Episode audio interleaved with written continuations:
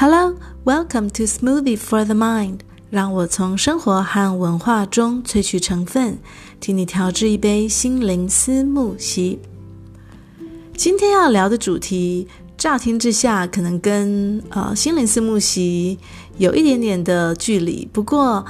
呃，我要聊的不只是 Levi's 的牛仔裤，确切的说是应该是要和大家分享一下 Levi's 牛仔裤创办人 Levi Strauss 的故事。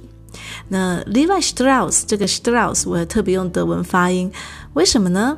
因为呃，Levi Strauss 他其实是土生土长的德国人，是在移民美国之后才发明了牛仔裤，那他也才改名叫做 Levi 的。而且他的家乡 Buttenheim 这个小城镇，离我现在居住的纽伦堡其实大概不到一个小时的车程，所以我就想要和大家分享一下 Levi's 牛仔裤，还有创办人 Levi Strauss 的故事。呃，为什么会想和想和大家分享呢？因为我上一周刚好天气不太好，就和先生和孩子一起造访了一间小小的博物馆。也就是 Levi Strauss 的博物馆，这个博物馆，呃，其实当然就是由他的故居改建而成。那这方面还的相片，大家可以在网络上或是在我的呃脸书的专业上面看得到哦。搜寻心灵思慕系就可以看到了。好，那我们就先。从这个创办人开始讲起好了。呃，Levi Strauss，他其实原本的名字叫做 Loeb Strauss。那这个 Loeb 怎么写呢？就是 L O B O 上面加了两点，那是 Loeb Strauss。他出生的年份是一八二九年，所以距离现在已经也快两百年了。他是一名犹太人。呃，这个呃，他的家就是这个 Strauss 家族，他们至少。呃，可以查到的资料上面显示，至少三代都一直住在这个 Buttenheim 这个小城镇。那这小城镇的位置呢，就是在南德巴伐利亚的比较北部一点。这个城镇真的蛮小的，因为我查一下，它就算到最近的统计，大概也只有人口三千七百而已，人口只有三千七百人。那刚刚会提到 Levi Strauss，他的呃犹太的背景是有原因的。那德国的犹太人，还有很多欧洲国家的犹太人，因为他们其实常年的好几世纪来都不太融于基督教的社会。应该说，他们生活上面是融合的，或者说，嗯，可以共处的。但是在很多比较硬性规定上面，还是有它的这个很大的，嗯，讲歧视也可以，或者说有一些规定。那因为他们的文化和宗教本来就跟基督教的文化是不一样的，所以就以职业来说，呃，比如说犹太人，他们呃在很多年以前就有规定，他们是没有办法担任公职，所以公务员啊，或是呃教师等等。都有一些限制，他们没有办法呃从事相关的产业。那还有像我们一般会想说，诶，这是比较技能的职业，像铁匠、木匠这些有特别执照要认证才能成为所谓的 master，德文叫做 Meister 这样子的呃职业，他们也能够，他们也不能够，他们也不能够担任。呃，那一部分呢，嗯，是因为基督教传统的精神上，他们是比较排斥从商的。就说当然钱谁不爱呢？不过就呃要拿出台面上来讲，他们觉得说，哎，这个不太符合基督教，我们要奉献脚踏实地的这个精神。所以呢，在这样子慢慢将犹太人在职业呃上边缘化，所以就让更多的犹太人他们可能自然而然的就选择了从商或者是金钱上面的借贷。那呃另外他的祖父其实也是做小本生意的。他们那个时候做什么小本生意呢？就是呃卖一些呃纽扣布料啊，还有一些布边、抹布、捉巾，还有一些线等等这样子的小本生意。而且呃到了他父亲的时候，其实一直都是。挨家挨户的去卖哦，太太，呃，我这边有一些新的布料，或者说我这边有新的缝线，需不需要？我是针线等等。在那个时候，是是被视为比较中下阶级的生活和工作。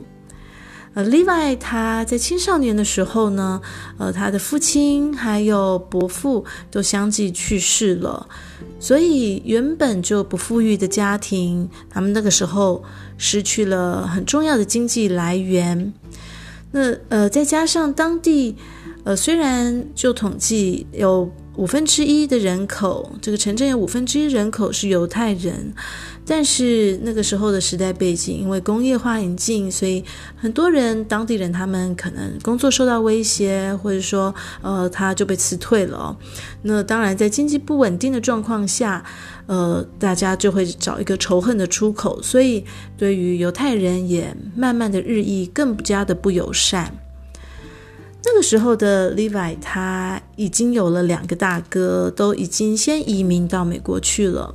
那所以母亲就想，OK，怎么办呢？我有的 Levi 这个儿子也才，呃，还不到还不成年，那还有其他的更幼小的孩子，所以他就决定，他也要试试看，带着孩子们踏上美国这个新土地，去追逐美国梦。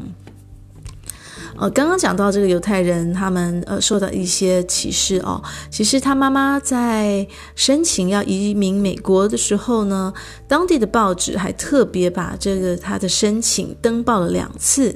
其实是有原因的，因为他们一般会觉得说，如果你生活无虞，为什么要移民美国？所以他们就希望能够透过登报的方式，要确保 OK，大家都看好哦，他们这一家要走了，有没有人跟他？有什么债务纠纷啊，或是法律纠纷的呢？所以呃，前前后后也耗费了一些时间。等到 Levi 在十八岁的时候，那这些法律的文件申请通过了，就和母亲于一八四七年，已经距离今天是一百八十年前的，也是一个六月天，他就启程前往美国，开展了他的新生活。Levi 移居美国之后呢，他才把名字从美国人刚刚说过，我觉得不容易发音的 Loeb Loeb Strauss 改成了 Levi Strauss。那他一开始先在哥哥的店里面工作，哥哥从事的也是他们这家族比较熟悉的事业，卖一些小布边啊、布料、织线这些东西。Levi 他也在二十二岁的时候正式的取得了美国的国籍，成为了追逐美国梦的美国公民了。那后来这个生意经营的不错，他也在其他州开了小小的分店。那非常有生意头脑的 Levi，后来听到，哎，现在我们在美国西岸的淘金热真的是如火如荼。这么多的人都怀抱着黄金梦朝加州涌去，所以他就想，哎，自己也不能错失。不过他不是要去试试看淘金这个机会啊，他是想要进驻加州，看看那个时候有这么多的人，他们需要这样子的布料、衣服啊，一定嗯有很多的生意可以做吧。所以，Levi 他就在一八五三年的时候，他也搬到了旧金山，他开了一家店，就叫做 Levi and Strauss Co，就是 Cooperation。他开他开了店，也是当然就是卖了他熟悉的他的布料纽扣啊，还有一些衣物等等。那他后来发现，哎，其实这些工人就是淘金，每天这样子要蹲下来、跪下来、起起身，呃，那可能跪在地上，而且又碰到水啊等等。嗯，其实这些布子、呃裤怎么改善，好像都还是不太耐穿，不是很符合需求。那这个时候呢，有一位和 Levi 相互成就的贵人就出现了，他是谁呢？一八七二年的时候，Levi Strauss 他收到了一封来自他原本的客户，叫做 Jacob Davis 戴维斯他的信。那这戴维斯写信给他是有原因的，他告诉啊、呃、Levi 说：“我研发了一种铆钉的技术，可以透过这样子的技术大大改良。嗯，目前工人裤好像都不是很耐穿的这个情形，我们的裤子可以变得更坚固、更耐用。不过呢，因为资金碍于资金，所以这个戴维斯他就需要以手上有资金，而且也有商业头脑的人跟他一起搭档，看看怎么样把这个饼做大一点。那 Levi Strauss 他原本就发现，嗯，这方面有改进的空间嘛，也是一个生呃生意的契机，所以他当然就把握了机会，所以就和戴维斯一起合作。最后，他们两位就在一八七三年的时候呢，和美国的专利商标局还申请到了专利。那这个专利呢，就让呃全世界的第一条牛仔裤。也真正的诞生了。那呃，不过这边要补充一下哦，其实所谓的牛仔裤这样子的版型和设计啊，呃，并不是 Levi 发明的。他他们那个时候其实只是研发了他的铆钉技术，让他的布料也有些改善等等。只所以其实这个我们现在呃看到当初它很传统的牛仔裤，其实就是当初工人裤同样的版型。